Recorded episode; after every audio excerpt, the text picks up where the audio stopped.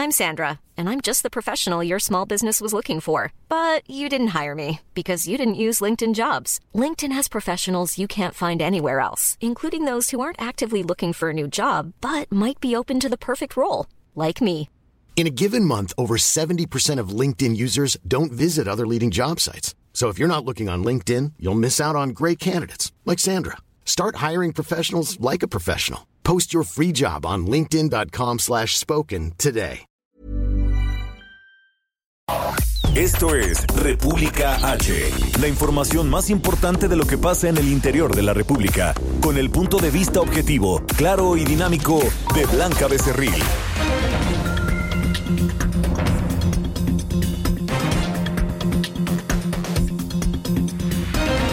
Hola, muy buenas tardes. Son las 2 con un minuto de este viernes ya 20 de diciembre de este año 2019.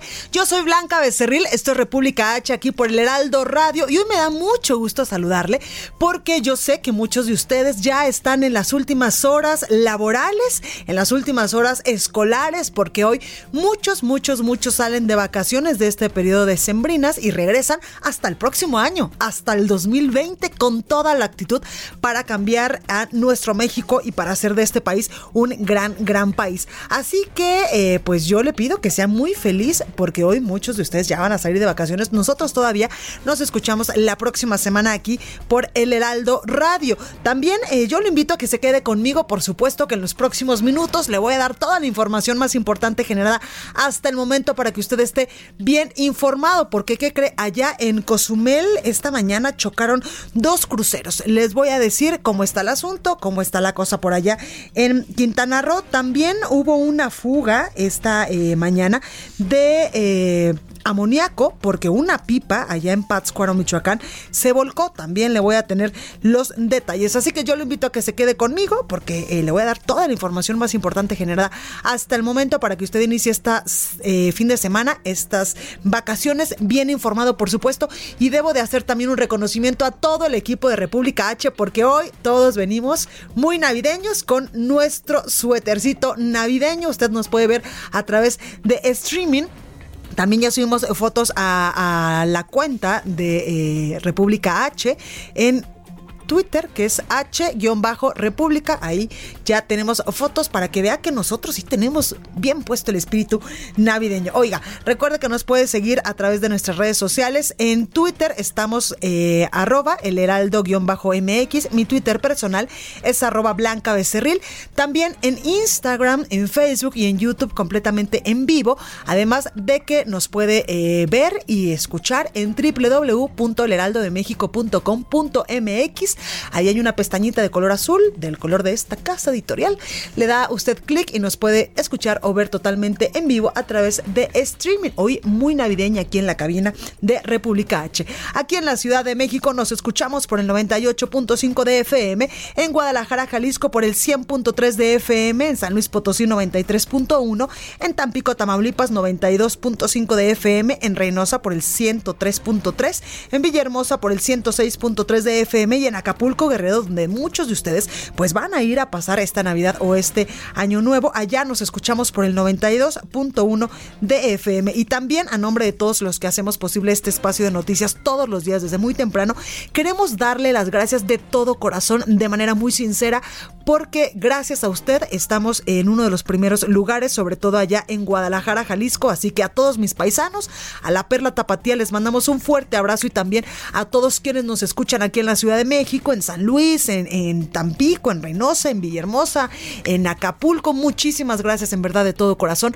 por escucharnos todos los días en punto de las 12 del día. En verdad que nosotros hacemos lo que nos apasiona para llevarles la mejor información. Bueno, sin más, vamos a un resumen de noticias y comenzamos.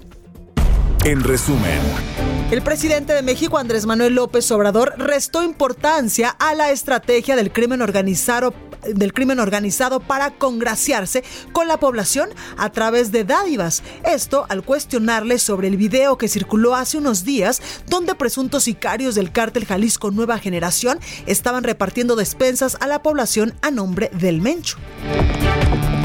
En la misma conferencia matutina, el mandatario federal indicó que saldrá de vacaciones a partir del próximo 28 de diciembre y regresará hasta el 2 de enero. El 24 dará un mensaje con motivo de Navidad a nivel nacional, mientras que el 25 no habrá mañanera. El director de Protección Civil de Candelaria, Campeche, Miguel Acosta González, figura entre las seis personas detenidas en Guatemala en posesión de más de dos toneladas de cocaína. César Eduardo García Martínez El Pollo, exagente ministerial de Tamaulipas en el periodo de gobierno de Tomás Yarrington, fue detenido en Nuevo León y trasladado a Tamaulipas. El Pollo, delincuente y testigo de la DEA en el caso de Yarrington, está acusado por los delitos de secuestro y extorsión. Y en información internacional, eh, no, en información nacional todavía fue electa como fiscal especializada en el combate de la corrupción en el estado de Baja California, la especialista en finanzas Olga Elizabeth Ojeda Mayoral, dejando atrás a Humberto Valdés Ramos, uno de los nombres cercanos al gobernador Jaime Bonilla y que en las últimas horas ha causado polémica. Legisladores mexiquenses cuestionaron el aumento a la tarifa en el transporte público allá en el Estado de México de 10 a 12 pesos y acusaron que es un duro golpe a los bolsillos de los ciudadanos. Y este viernes se registró un ataque armado contra elementos de la Dirección de Seguridad Pública Municipal de Cuauhtémoc, esto en Chihuahua, dejó como saldo un policía sin vida y otros tres más lesionados por arma de fuego. La nota del día. Bueno, vamos con toda la información y en redes sociales ya circulan estos videos del choque entre dos cruceros allá en Cozumel, en Quintana Roo, y es que dos cruceros colisionaron poco antes de llegar al puerto en la isla de Cozumel, en Quintana Roo. Se trata de las embarcaciones involucradas, eh, que son eh, Carnival Glory y el el que golpeó al Carnival Legend. Para saber más detalles tenemos a nuestro compañero Mauricio Conde, quien está allá en Quintana Roo. Mauricio, ¿cómo estás? Muy buenas tardes. Para como bien informas, en Cozumel, en la isla de Cozumel, durante maniobras de atraque en el muelle de Puerta Maya, el crucero turístico Carnival Glory envició a otro crucero denominado Carnival Fantasy, lo que motivó entrar en funciones un operativo marítimo de seguridad y rescate. El buque Carnival Fantasy se encontraba dentro del muelle y ante el fuerte oleaje fue impactado por el Carnival Glory, pese a los esfuerzos de su tripulación cuando realizaban maniobras de atraque. Por ello, el lado izquierdo del área del lobby de este crucero presentó severos daños y se dispusieron varias ambulancias que ingresaron al muelle sin que se reportaron lesionados, solo varios turistas con crisis nerviosas. Además, se alertaron otros cuerpos de seguridad como bomberos y personal de la Secretaría Estatal de Salud para salvaguardar la vida de los visitantes y de los trabajadores en el muelle. Es la información que tenemos desde la isla de Cozumel. Oye, eh, Mauricio, preguntarte, ¿hay algún lesionado, alguna persona que haya eh, resultado afectada por este choque? Hasta este momento los, los cuerpos de seguridad pues, son bomberos, nos reportan que solo hubo crisis nerviosas, pero están a punto de dar un informe preliminar Estamos esperando la información oficial para confirmar, pero hasta el momento no se tiene lesionado ningún turista. Perfecto. Mauricio Conde, gracias por esta información. Buenas tardes. Gracias. Y a través de un comunicado, la, eh, el sitio Orlando Sentinel acaba de informar que el Carnival Glory estaba maniobrando para atracar cuando hizo contacto con el Carnival Legend o Fantasy, que ya estaba a su lado. Estamos evaluando el daño, dice este comunicado, pero no hay problemas que afecten la, la navegabilidad de ninguno de los barcos. Hemos aconsejado a los huéspedes de ambos barcos que disfruten de su día en las tierras de Cozumel. Y es que hasta el momento, como nos lo mencionaba nuestro compañero Mauricio Conde, no hay reportes de heridos graves. Sin embargo, la empresa eh, destacó que un tripulante sufrió una lesión menor luego de evacuar un comedor y, por supuesto, crisis nerviosas de algunos de los tripulantes Tres cruceros cuyo destino precisamente era Cozumel tuvieron que cambiar su ruta programada para el día de hoy, ya que no pudieron atracar tras el incidente, según reportes locales. Y ahora vamos a Michoacán porque por segunda ocasión en menos de 15 días, una pipa cargada de amoníaco volcó sobre la autopista siglo XXI. Charbel Lucio nos tiene los detalles. ¿Cómo está Charbel? Adelante. ¿Qué tal? Buenas tardes, Blanca. Te comento. Minutos antes de las nueve horas de este día, personal de la autopista siglo XXI reportó a los servicios de emergencia que en el kilómetro seis del tramo Pátzcuaro-Cuitzeo se encontraba accidentada una pipa de doble tanque abastecida eh, de amoníaco. Tras la volcadura, las llantas de la pipa comenzaron a incendiarse pero esto no representó un riesgo mayor ya que no hubo fuga de este gas que eh, pues es altamente volátil. Hay que recordar que apenas el pasado 7 de diciembre un incidente similar se registró eh, en el tramo que se ubica entre las casetas Feliciano y las Cañas de esa misma autopista, la siglo XXI, en los límites de Michoacán y Guerrero, donde una pipa también cargada de amoníaco volcó y, explotó. La fuga del amoníaco provocó la muerte de al menos siete personas y lesiones a otras veinte quienes viajaban a bordo de un autobús que transitaba por el lugar al momento del incidente y quienes eh, inhalaron de cerca este compuesto químico por más de 20 minutos. Ese es el reporte desde Michoacán. Perfecto, Charbel, gracias por esta comunicación. Hasta luego, buena tarde. Buena tarde. Y ahora vamos hasta eh, Baja California porque Juan Manuel Gastelum, ex alcalde de Tijuana, y 15 de sus colaboradores fueron denunciados ante la Fiscalía General de Baja California por corrupción y usurpación de funciones. Atahualpa Garibay, nuestro compañero, nos tiene toda la información. Atahualpa, ¿cómo estás? Buenas tardes, buenas tardes a toda la audiencia de República H. Efectivamente, el exalcalde de Tijuana, Juan Manuel García Monrosto, y 15 de sus principales eh, colaboradores fueron eh, denunciados por el actual gobierno municipal. Se presentó una querella en el Sistema Estatal de Justicia Alternativa de Baja California. Los acusan eh, de varios delitos, entre ellos el usurpación de funciones, hechos de corrupción y eh, eh, ocultar información al gobierno entrante durante el proceso de transición. También fue denunciado el alcalde suplente, el doctor tijuanense Enrique Terreros Enrique, quien sustituyó a Juan Manuel Gastelum de el periodo de marzo, abril y mayo, cuando Juan Manuel Gastelum buscó la reelección como candidato al Partido Acción Nacional durante el proceso electoral, en el cual perdió y solamente obtuvo 39 mil votos, quedó en el último lugar. Como ustedes recordarán, Juan Manuel Gastón Mondosto también eh, presenta otras denuncias de organismos eh, no gubernamentales protectores de migrantes. Lo acusaron ante las autoridades federales y organismos internacionales de actos racistas durante la caravana migrante de 2018. Hay que recordar que llamó a los migrantes centroamericanos drogadictos y delincuentes y homosexuales. Juan Manuel Gastelum y sus principales colaboradores tendrán que enfrentar este proceso legal y encarar la justicia. También su familia ha sido señalada por actos de corrupción, principalmente su hijo Juan Manuel Gastelum Rivera, quien creó presuntamente empresas fantasmas para que se le asignaran contratos millonarios durante los tres años que su padre gobernó Tijuana de 2016 a 2019. Y en otra información, el Pleno del Congreso del Estado de Baja California designó a una mujer como la nueva fiscal estatal anticorrupción. Se trata de Olga Elizabeth Ojeda Mayoral, quien obtuvo 23 de los 25 votos de los diputados de Baja California. La noche de ayer se celebró la sesión de eh, la 23 legislatura del Estado para elegir la terna que envió Jaime Bonilla Valdés. El abogado tijuanense Humberto Valdés Ramos, quien era considerado el favorito, solamente obtuvo un voto y el otro candidato no obtuvo ningún voto.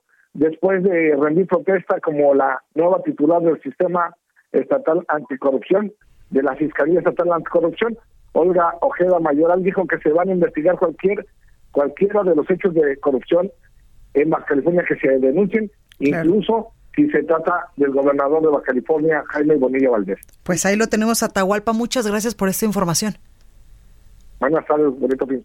Buenas tardes. Entrevista. Bueno, tenemos en la línea telefónica y me da muchísimo gusto saludar a David León Romero, él es coordinador nacional de protección civil. David, buenas tardes, ¿cómo estás? Blanca, qué gusto saludarte a ti y a todo tu auditorio. El Sistema Nacional de Protección Civil, eh, que lo integramos todos, como tú bien sabes, el sector público, el sector privado, el sector social. Muy atentos estamos a los retos que trae esta temporada invernal frentes fríos con bajas temperaturas, alta precipitación pluvial, se incrementan blanca enfermedades respiratorias, accidentes automovilísticos, incendios urbanos, intoxicación por fogatas, fogones, artefactos para ganar temperatura en las viviendas. Debemos estar muy atentos, acercarnos a nuestras unidades municipales y estatales de protección civil y tener mucho cuidado, eh, Blanca, con los accidentes automovilísticos, no manejar eh, cansados, cuidado con eh, nieve, niebla, lluvia que hay en nuestras carreteras y autopistas, por supuesto no abusar, no combinar el alcohol con el volante, cuidado también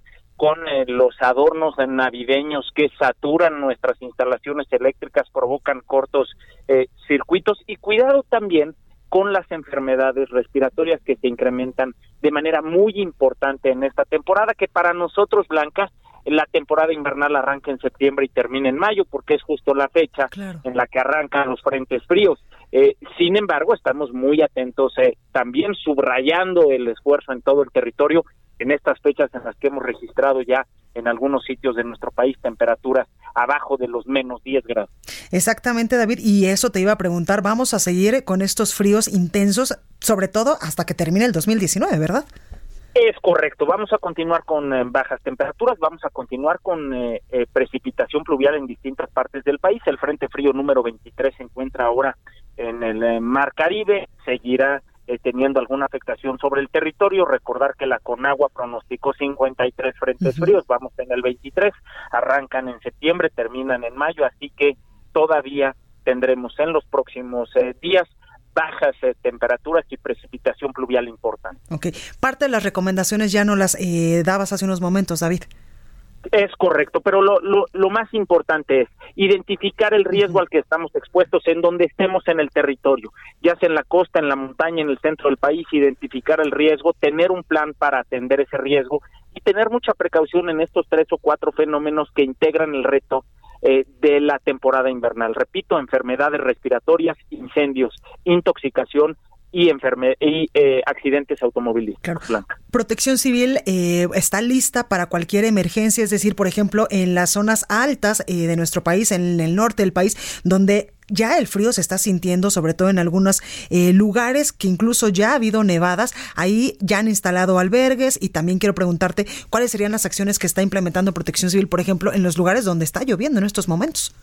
Recordar que el sistema eh, arranca su protocolo la primera quincena eh, de septiembre, su protocolo invernal integrado por la Secretaría de la Defensa Nacional, la Secretaría de Marina, la Guardia Nacional, la Secretaría de Salud, el DIF, por supuesto, los eh, eh, coordinadores estatales de protección civil, los coordinadores municipales de protección civil, primero que nada para ubicar a las eh, comunidades más vulnerables, por supuesto, ubicar albergues eh, temporales para que estas comunidades puedan pasar la noche de manera segura en esos albergues, además de repartir bebidas calientes, raciones de, comida calientes, cobertores, es decir, proteger a esta población más vulnerable en esta temporada invernal. El protocolo está corriendo, articulado por supuesto por la Coordinación Nacional y con el esfuerzo de muchísimos servidores públicos, y mujeres y hombres que entregan eh, su talento para atender esta temporada invernal. Oye David, eh, preguntarte también qué año tan más complicado en materia de eh, desastres naturales. Por ejemplo, tuvimos en estos momentos estamos teniendo mucho frío, tuvimos muchas lluvias, sequías, temblores, que ya lo decías tú en estos días en la conferencia matutina del presidente Andrés Manuel López Obrador, hasta volcaduras de trailers en varias carreteras del país con sustancias peligrosas para la población. Es correcto, este país es extraordinariamente rico, extraordinariamente diverso, tenemos todos los climas, eh, tenemos extraordinarios litorales, volcanes activos, cinco placas eh, tectónicas, bosques y selvas. Todo este grandioso territorio trae consigo el riesgo y por ello es muy importante que atendamos ese riesgo identificándolo, teniendo un plan y podemos también eh, tener la seguridad que existe un sistema nacional de protección civil que lo integramos todos, que está alerta las 24 horas del día. Y de los tres simulacros que vamos a realizar en 2020, ¿verdad?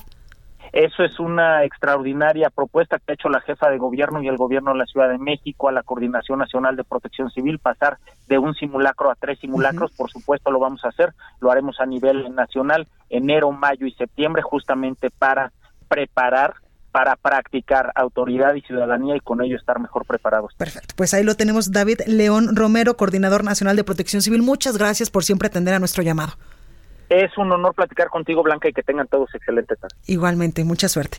Pues ahí lo tenemos. Y en más información, el estado de Puebla acumuló 432 casos de influenza tipo ETI, de acuerdo con el reporte de la Secretaría de Salud, ya que hablamos de enfermedades eh, que se están realizando, que se están eh, pues obteniendo en estas épocas frías, hasta la semana 50 en materia de epidemiología, de los cuales 39 resultaron positivos al virus. Esta última cifra ubicó a la entidad de Puebla en el lugar número 5 a nivel nacional con más casos confirmados en 2019 solamente se reportaron dos casos de fallecimiento, lo que mantiene al estado en los 15 entre los 15 estados en los que han registrado muertes de este tipo por la influenza. Yucatán diera con cuatro, mientras que Puebla, junto con Chiapas, Ciudad de México y, y Quintana Roo se mantienen en el segundo puesto con más defunciones con el número 2. La Dirección de Epidemiología, en su reporte semanal con corte al 12 de diciembre, explica que a nivel nacional se han registrado dos, 22 eh, en el país por este padecimiento. El reporte señaló que las entidades con mayor número de casos confirmados de influenza durante la temporada estacional 2019-2020 son Yucatán con 123, Quintana Roo con 61, Chiapas con 58, la Ciudad de México que ha registrado 51 casos, y Puebla con 39, que en conjunto suman el 51.1% del total de estas enfermedades estacionales en este momento en todo el país. Y también, como siempre se lo he dicho, aquí en República H hay información amable. Y si usted todavía no compra los regalos de Navidad, creo que está muy a tiempo de llevarle un buen regalo a pues algunos integrantes de su familia. Y para ello tenemos esta tarde en la cabina a Alejandra Briseño que nos trae mucha información que algunos lo van a tomar como el regalito preferido de Navidad. Exactamente, Blanca, ¿cómo estás? Dice mi este, productora, para dormir calientitos. ¿Qué eh? Exacto, para dormir que ya te calientitos y entrelazados. Buenísimo. pues sí, les vengo a platicar justamente de adulta, que es la solución a la disfunción eréctil, pero también es el mejor aliado para todas las personas que afortunadamente no padezcan de disfunción eréctil, pero que quieran aumentar su placer sexual. Pues adulta está en México y está para apoyarlos porque la mejor noticia es que no tiene efectos colaterales que pues eso es como básico para, para tener una salud, este, pues muy cuidada, ¿no? Adulta, te voy a contar, adulta no tiene contraindicaciones, porque adulta lo que hicieron el laboratorio suizo que fabrica adulta es que baja el la cantidad de la sustancia activa.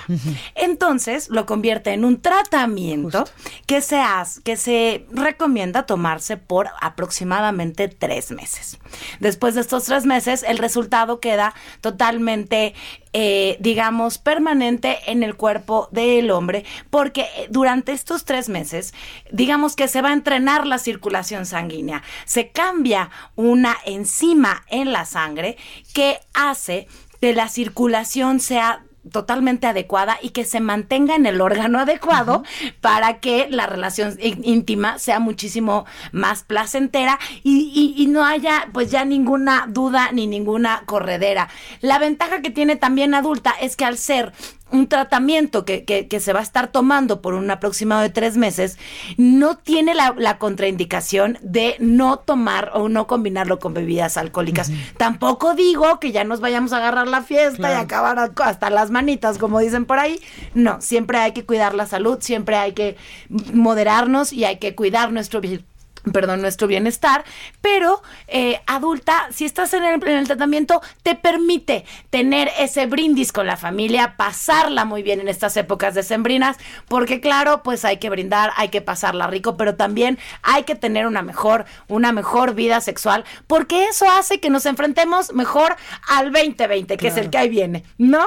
Totalmente. Te voy a dar un número que es el número donde todas las personas pueden conseguir adulta hasta las puertas de su hogar, porque adulta no está a la venta ni en farmacias ni en tiendas de autoservicio. Eso es muy importante si ustedes lo encuentran en algún lugar que esté a la mano, por favor, no lo adquiera porque puede ser un producto que no esté certificado y puede arriesgar su salud.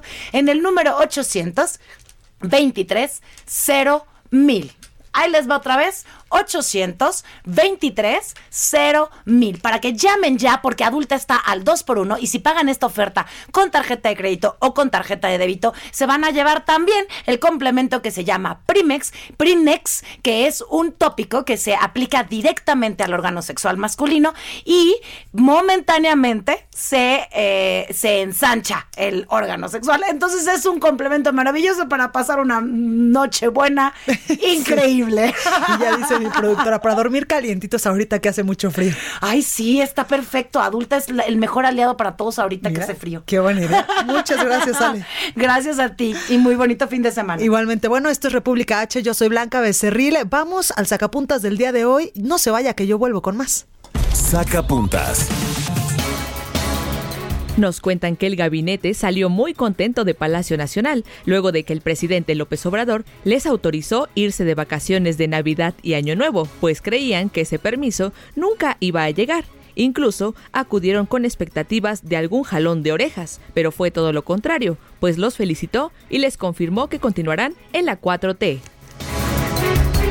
El Consejo Nacional de Seguridad Pública tiene nuevos integrantes de la sociedad civil. Se trata de Alejandro Martí, Jorge Luis Contreras Fornelli, Juan Manuel Hernández Niebla y Saskia Niño de Rivera de la organización Reinserta que trabaja con niños que viven con sus madres en prisión. Continúa escuchando a Blanca Becerril con la información más importante de la República en República H. Regresamos. Era Heraldo Radio. Estamos de regreso con la información más importante de la República en República H, con Blanca Becerril, transmitiendo en Heraldo Radio, en resumen. La Secretaría de Protección Civil de Veracruz informó que para este fin de semana se desactiva la alerta gris en la entidad y se emite un aviso especial ya que persistirá el ambiente fresco con probabilidad de niebla, lloviznas y lluvia aislada.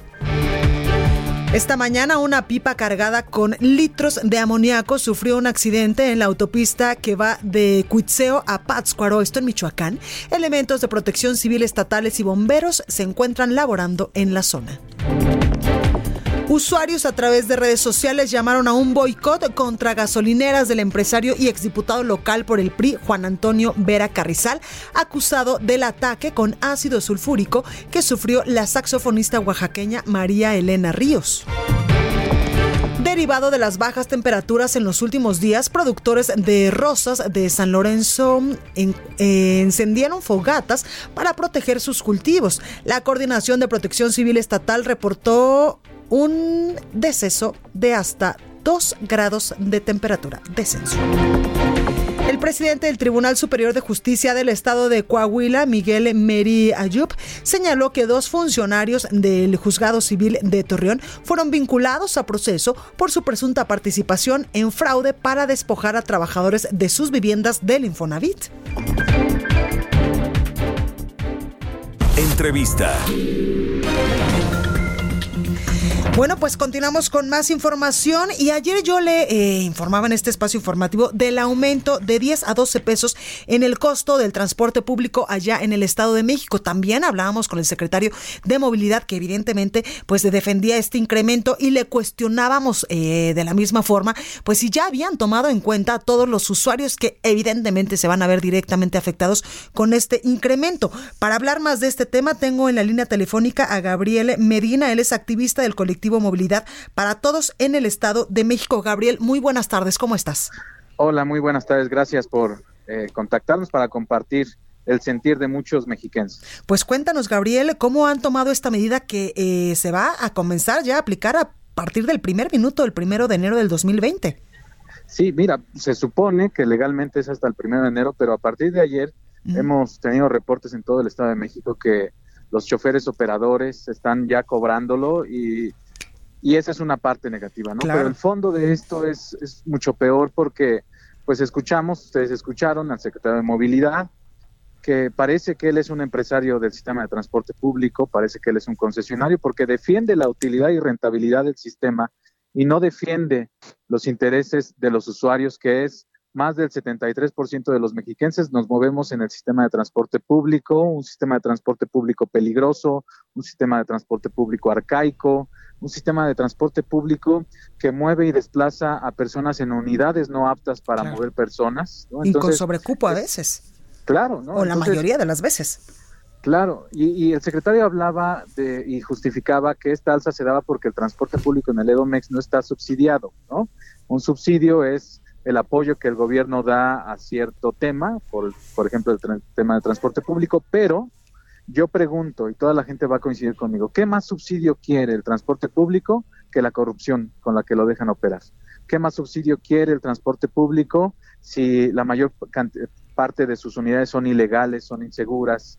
¿Qué más subsidio si no hay una autoridad que los regule y los ponga en orden y que salve vidas?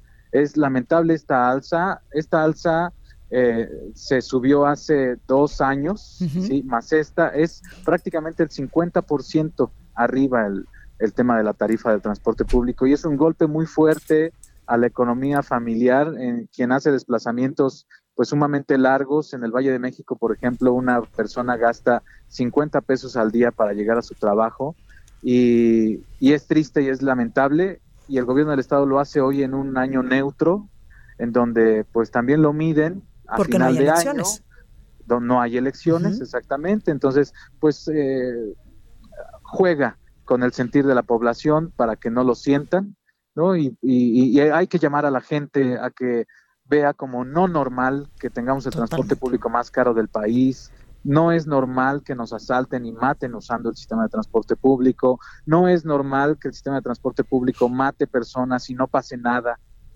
Es, es, es, triste, pero vamos nosotros a estar convocando esta resistencia civil en todo el Estado de México para resistirnos a este tarifazo, que tanto daño va a hacer. Estaremos haciendo actividades en algunos municipios simbólicas de acción para concientizar a más personas y que se sumen a la exigencia de un Claro. transporte Y es público que, digno. Gabriel, justo eso era lo que yo le preguntaba ayer al secretario de Movilidad, a Raimundo, y le decía, oye, ya es- está perfecto que hayas consultado pues a, los, a los dueños, a los concesionarios del transporte público y está increíble todas estas cosas que en el momento eh, de la entrevista él me decía que era para mejorar el transporte público, el servicio, que se le iba a dotar de mayor tecnología, que en algún momento paulatinamente pues este servicio iba a tener mejor calidad porque ya no se iba a pagar en efectivo en las unidades, sino se iba a pasar a un como eh, prepago, como lo tenemos aquí en la Ciudad de México, por ejemplo, con el eh, Metrobús. Pero yo le decía, bueno, todo eso está perfecto porque ese es el, el servicio de transporte que todos merecemos, un servicio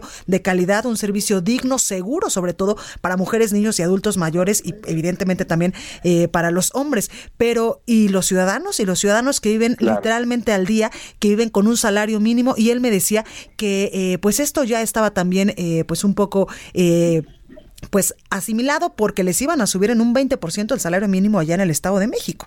Y yo también le preguntaba, oye, ¿y por qué no hacen algo como sucedió allá en Jalisco, que cuando se anunció el incremento en los costos de la tarifa, pues muchos municipios y muchas empresas dijeron, ok, te vamos a aumentar eh, el, pues el costo del pasaje, pero también te vamos a dar un apoyo económico, una ayuda para que no lo resientas tanto. ¿Por qué no hacer eso, por ejemplo, en el Estado de México? Sí, mira, eh, no puede el gobierno del Estado, no tiene el control. Quien manda en, en el asunto de transporte público en el Estado de México son los concesionarios a quien el propio gobierno ha estado empoderando durante tantos años. ¿no? Cuando el gobierno del Estado omite esta responsabilidad y deja de él otorgar el servicio, porque hubo un tiempo en que el gobierno del Estado otorgaba el servicio y es cuando se empieza a concesionar en los años noventas, empiezan a empoderar a los grupos políticos otorgándoles concesiones, otorgándoles dádivas para operar este sistema y hoy tenemos los resultados tristes en el sentido de que no hay gobierno del Estado de México que pueda poner en orden, aparte de que no quiere, porque no puede. ¿No? Si nosotros vemos los casos del Mexibus, pues son eh, un fiasco porque no logran consensar con todos los transportistas para que se otorgue un servicio de calidad. Entonces, es, eh, el Estado no tiene la rectoría del sistema de transporte público. Por eso también hacemos el reclamo al, al Poder Legislativo del Estado de México. La gente votó el año pasado para poder tener un poder legislativo mayoritario de oposición al gobierno del Estado. Y hoy no existe esa oposición, no existe ese equilibrio en el gobierno del Estado y pongo el ejemplo de la tarifa. Si tuviéramos un poder legislativo de oposición, si hubiesen opuesto y hubiesen modificado la ley para que la Secretaría de Movilidad no tome la decisión de esta forma y exista un consenso y equilibrio entre un poder legislativo y un poder ejecutivo que aquí no existe. Entonces, es, es un tema de, de voluntad política. Parecería que el poder legislativo hoy está cooptado, incluso más que uno propio priista, ¿no? Entonces, la 4T aquí al Estado de México no ha llegado, la famosa 4T, y es triste porque están abandonando a toda la gente que confió en ellos eh, con el tema del transporte público, porque así como se aprueba las cuotas o los pagos de agua y predial en el legislativo, una decisión como la de la tarifa tendría que ser. Entonces, es un tema de complicidad en donde los ciudadanos estamos abandonados prácticamente en todo el Estado de México, nos enfrentamos solos a este sistema de transporte público y no hay quien respalde y no hay más que la organización social y civil para poder hacer las cosas. En ese sentido, eh, Gabriel, quiero eh, preguntarte qué es lo que va a hacer eh, la organización, eh, por ejemplo, este colectivo de movilidad para todos en el Estado de México que del cual tú formas parte, porque también entendemos que ya hay varios ciudadanos que pues subieron una petición a change.org para exigirle a la Secretaría de Movilidad del Estado de México que cancele este aumento, que no es menor. Ayer yo lo platicaba incluso con eh, un operador que tenemos aquí en la cabina de República H y yo le preguntaba, oye, ¿cuánto gastas al día en llegar a la oficina? Y él me decía, 50 pesos porque vengo del Estado de México, tomo tres camiones para llegar aquí y tres camiones de regreso. 50 pesos en este momento, que en enero pues van a ser 60 o 65 pesos, que eso va a mermar, por supuesto, eh, pues que ese dinero yo lo pudiese destinar a otras cosas básicas para mi manutención. Sí, es, es lastimoso, ¿no? La, el poder adquisitivo del mexiquense es bajo, aun cuando somos el estado que más Producto Interno Bruto producimos y aportamos al país y tenemos el peor sistema de transporte público, ¿no? Entonces es una contradicción que solo pasa en el Estado de México. Este laboratorio político electoral eh, es el resultado que nos está dejando y esperamos que las cosas puedan teníamos la esperanza de que iban a cambiar pero no ha pasado eso. La gente va a tener que desembolsar más y se va a tener que quitar el pan o parte del pan para dedicarlo a pagar el sistema de transporte público que lo lleva a trabajar entonces nosotros como colectivo estaremos haciendo algunas actividades por ejemplo en Ecatepec en Texcoco en Valle de Chalco actividades para concientizar al usuario para también defender al chofer porque los operadores son víctimas, son víctimas que son trabajadores explotados, en donde tienen patrones que lo único que les interesa es la rentabilidad y por eso tenemos operadores en mal estado físico, mental y que compiten por el pasaje porque no existe una regulación y por eso tantos siniestros con víctimas mortales. Si no existiera eso, si tuviésemos una Secretaría del Trabajo que cuidara al operador, que, que estuviese capacitado, pues tendríamos operadores que cuidaran a su pasaje, ¿no? Pero todo es un círculo vicioso que no tiene retorno hasta el día de hoy, pero que hay posibilidades y un tema de voluntad para que el Poder Legislativo pueda hacer algo al respecto. El gobernador difícilmente lo va a hacer porque está hoy pagando el favor que le hizo el transporte público en la elección. Pues ahí lo tenemos, Gabriel Medina, activista del colectivo Movilidad para Todos en el Estado de México. Gracias por esta comunicación para República H. Muchas gracias a ustedes y que tengan buen día. Igualmente, mucha suerte. Estados. Bueno, pues eh, vamos a cambiar de tema y ya está esta tarde con nosotros Antonio Bautista, coeditor de Estados en el Heraldo de México. Antonio, ¿cómo estás? Blanca, ¿qué tal? Buenas tardes a ti, lo escuchas bien, ya cerrando semana. Justo te iba a decir, ya estás feliz porque tú sales de vacaciones, ¿no? No, no, no, no seguimos aquí trabajando. muy bien, porque diría uno de mis ex jefes, la noticia nunca descansa y nunca para. Un, eh, la noticia nunca descansa y uno nunca deja de estar, este, deja de ser reportero. Además tenemos un, compromiso con todos los que nos escuchan y, y nos leen todos los días en el periódico. Sí, aquí vamos a estar al pie de la información para eh, pues estar, mantener a la, a la ciudadanía y a los lectores y es radioescuchas y televidentes de Heraldo Media Group bien informados. Oye, Antonio, traes un tema importante y es que ayer eh, la Consejería Jurídica del Ayuntamiento de Tijuana, ya en Baja California, presentó eh, seis denuncias contra 16 funcionarios de la pasada administración, entre ellos el famoso exalcalde panista Juan Manuel Gastelum Buenrostro, Buenrostro por presunción de usurpación de funciones, nada más. Sí, así es. Eh, ayer ya el gobierno que cabeza Arturo González Cruz, pues presentó las primeras denuncias en contra de la pasada administración de Tijuana y advirtió que va a estar con lupa, va a revisar con lupa todo lo que se hizo y no es cosa menor porque es eh, la administración de Juan Manuel Gastelum tuvo varios señalamientos y cobró mucha notoriedad este año en particular, sobre todo en, en enero, cuando el alcalde de Tijuana eh, hizo una serie de comentarios fuertes en contra de los migrantes. Recordemos que en octubre del año pasado entró la megacaravana de, migrantes por el sur de la frontera y se dirigieron a la ciudad de Tijuana. Llegaron ahí y bueno, pues Juan Manuel Gastelón tuvo una actitud eh, que fue muy, muy eh, criticada, que tanto que llegó a una recomendación de la Comisión Estatal de Derechos Humanos en contra de él por las expresiones que tenía en contra de los migrantes, los llamaba bola de vagos, indeseables, eh, viciosos, sí, los tuvo, los tuvo hacinados en un deportivo eh, mucho tiempo, en condiciones eh, bastante cuestionables. Y pues la recomendación fue que ofreciera una disculpa pública por lo que estaba haciendo. No la hizo, al contrario, dijo que los que tenían que disculparse eran los países de Centroamérica y el gobierno federal eh, con los tijuanenses por la afectación que, de acuerdo con él, estaban sufriendo.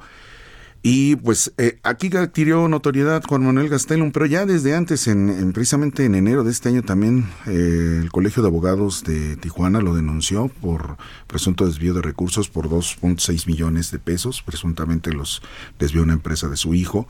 Esa, esa denuncia se hizo en todavía en la entonces Procuraduría General de la República y en septiembre también la Secretaría de Protección del Ambiente Estatal lo denunció por otorgar permisos para una gasera para que se construyeran eh, instalaciones de una gasera, aún violando la prohibición que había de que se dieran esos permisos, él los dio, ¿no? Entonces también tiene una investigación pendiente y varios otros detalles que tiene por ahí don Juan Manuel Gastelum, eh, político panista de 65 años de edad, que buscó la reelección, pero pues no, la ciudadanía le dijo que no, le, le dio los votos a Arturo González Cruz, quien ahora pues está revisando las cuentas de Gastelum. Eh, con lupa. Tiene una serie de viajes al extranjero. Viajó a afuera, viajó a China. ah, órale. Sí. ¿Un eh, alcalde en China? Exactamente, se fue a promover, según el negocios, para... Justo te iba a decir eso. Para eh, Tijuana. Como el eh, turismo legislativo que hace muchos años se hacía aquí en Exactamente, y no quedaron claros los ni los frutos de sus viajes, ni los objetivos que persiguieron. Fue acompañado de mucha gente. Y bueno, pues ahora lo van a hacer que rinda cuentas en, esta, en esta administración, que seguramente él va a decir que pues es una persecución política. No, él, tuvo mucha notoriedad por eso y varias cosas. fue diputado, ¿no? también fue diputado. También. De Fabio Beltrón, sí, exactamente, también fue diputado federal. Y en este año también eh, tuvo notoriedad porque los índices de violencia en Tijuana pues son muy altos pero él aseguraba que pues no era responsabilidad de, del municipio este asunto, sino le echaba la bolita al gobierno federal diciendo que pues él los detenía con armas y el gobierno federal los dejaba libres y que no era su no era su responsabilidad. Incluso él eh, presentó una iniciativa eh, al gobierno federal en busca de que se castigara con cárcel la aportación de arma.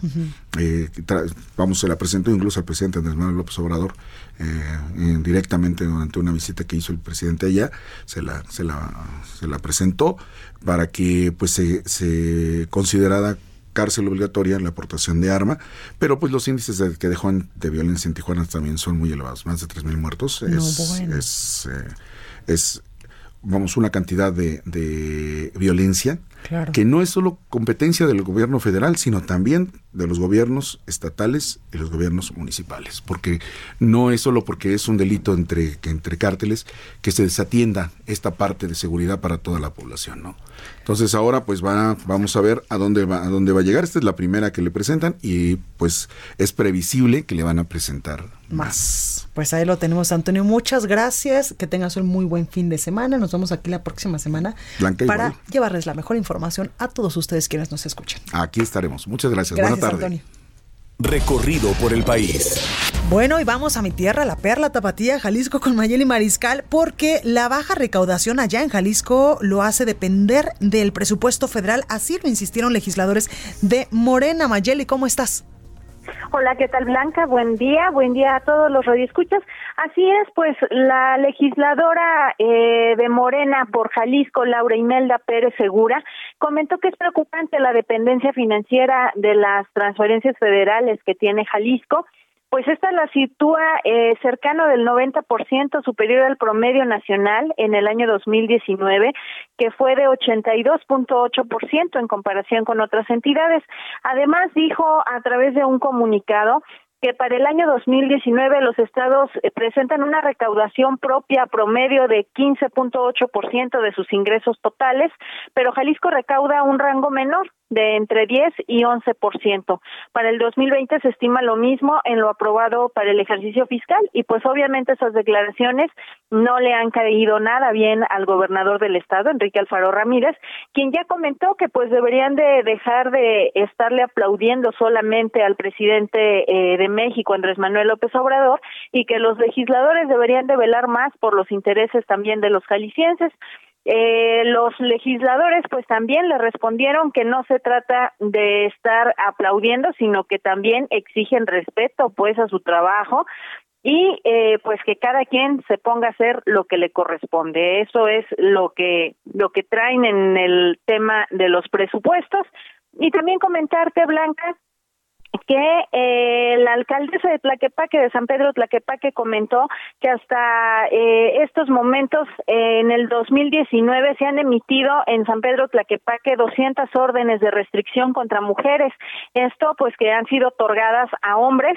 Eh, un total de 907 órdenes de restricción han sido emitidas en lo que va de este 2019 y pues lamentó la alcaldesa María Elena Limón García que eh, la violencia continúe pues ejerciéndose sin importar que sea de eh, mujeres también hacia hombres. Las principales causas que están denunciando pues es violencia psicológica, económica y en, un, en algunos casos también violencia física.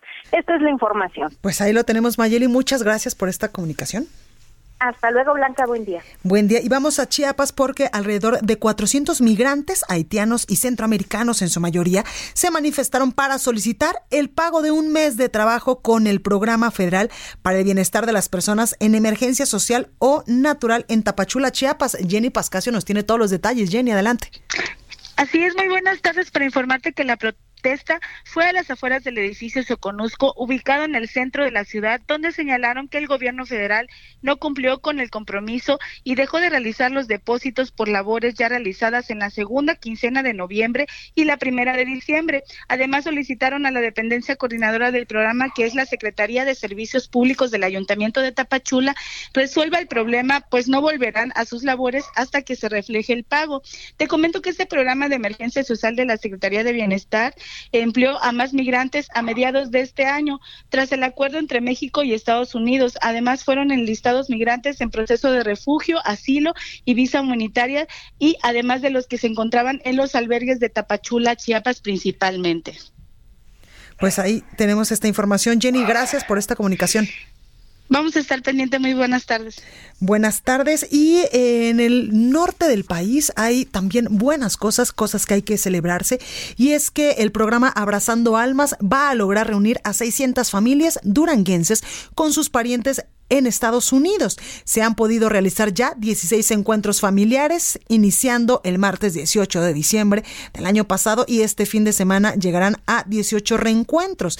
Dicen que van a cerrar el año con broche de oro y 139, 134 adultos mayores que forman parte de Abrazando Almas de este programa allá en Durango estarán viajando este fin de semana a Estados Unidos para reunirse con sus hijos a quienes, escuche usted esto, tienen más de una, dos o hasta tres décadas de no ver a sus familiares. Así lo señaló el director general del Instituto de Atención y Protección al Migrante y a su familia, Luis Ernesto García Barrón. Y vamos a más información con nuestro compañero Armando de la Rosa, porque el titular de la Policía Estatal de Tabasco, Hernán Bermúdez, está a favor del uso de armas en legítima defensa. Armando, ¿cómo estás?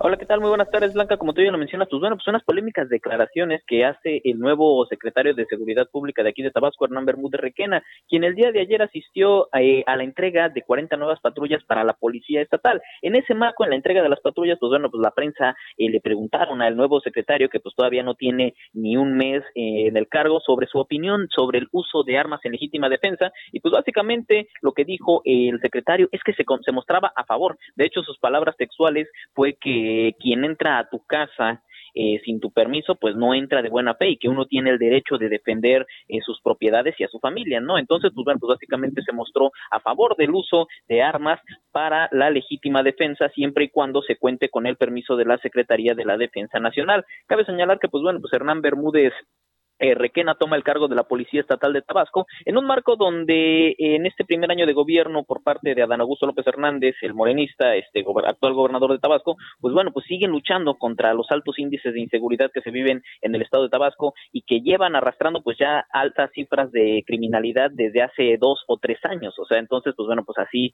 se dan estas declaraciones del nuevo titular de la Policía Estatal y pues este es el reporte que te tengo desde el estado de Tabasco. Pues ahí tenemos la información. Armando de la Rosa, gracias por esta comunicación.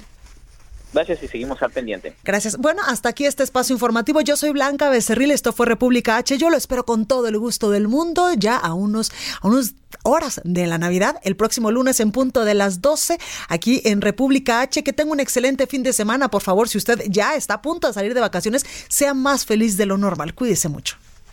Esto fue República H, la información más importante de lo que pasa en el interior de la República, con el punto de vista objetivo, claro y dinámico de Blanca Becerril. Continúa escuchando Heraldo Radio, donde la H suena y ahora también se escucha. Una estación de Heraldo Media Group. Heraldo Radio. Amigos, estoy con Santa y va a decirnos cómo hacerle para comprar sin dinero. ¿Cuál es tu secreto? Simple. Compro gratis con los puntos BBVA de mi tarjeta de crédito en miles de comercios. Tú también compra como un pro con tu tarjeta de crédito de BBVA, creando oportunidades. Consulta términos y condiciones de tarjeta de crédito en bbva.mx diagonal como pro.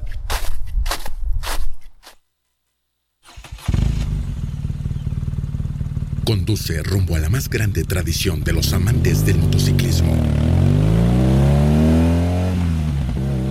Motorrad Days, febrero 2020. Si te sientes deprimido, con ansiedad o desesperado, no estás solo. En la línea de la vida podemos ayudarte. Llama al 800-911-2000. Te damos información y te escuchamos. También respondemos en redes sociales.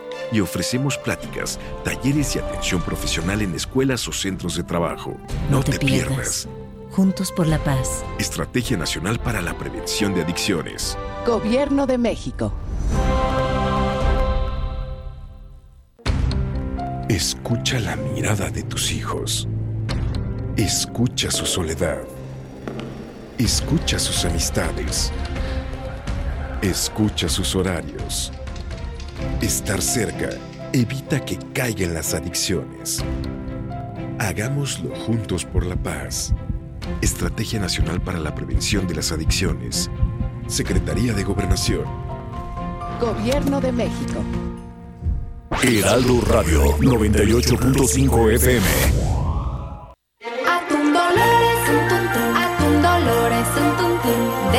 Saludable y la mejor calidad. Atún Dolores, un tuntum, atún Dolores, un tuntum. Es bueno para cualquier momento. Nada como atún Dolores.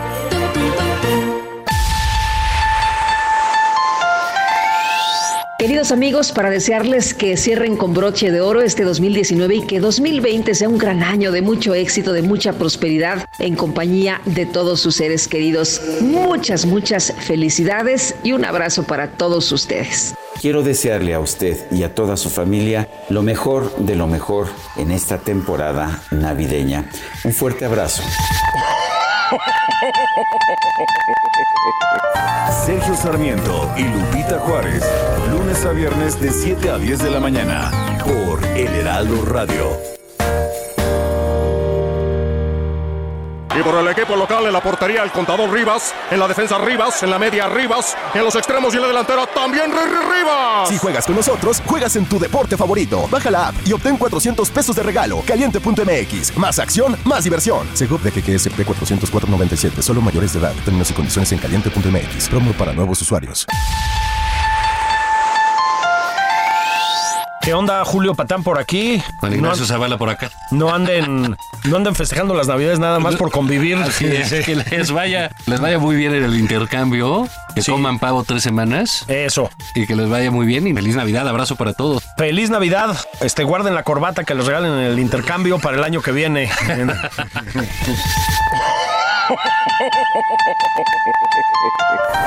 Nada más por convivir. Sábados y domingos. Al mediodía. Por El Heraldo Radio. Heraldo Radio. Ahora al aire. A la una. Con Salvador García Soto. Un encuentro del diario que piensa joven con el análisis y la crítica. A la una. Con Salvador García Soto.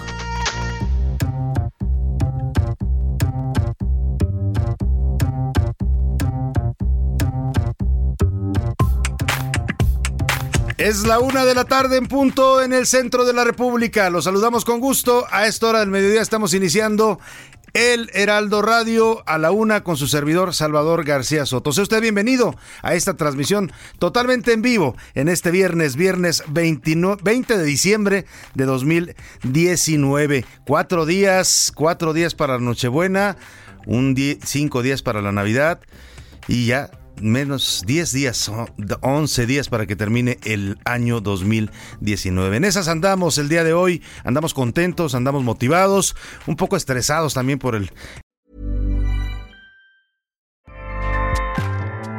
ACAST powers the world's best podcasts. Here's a show that we recommend.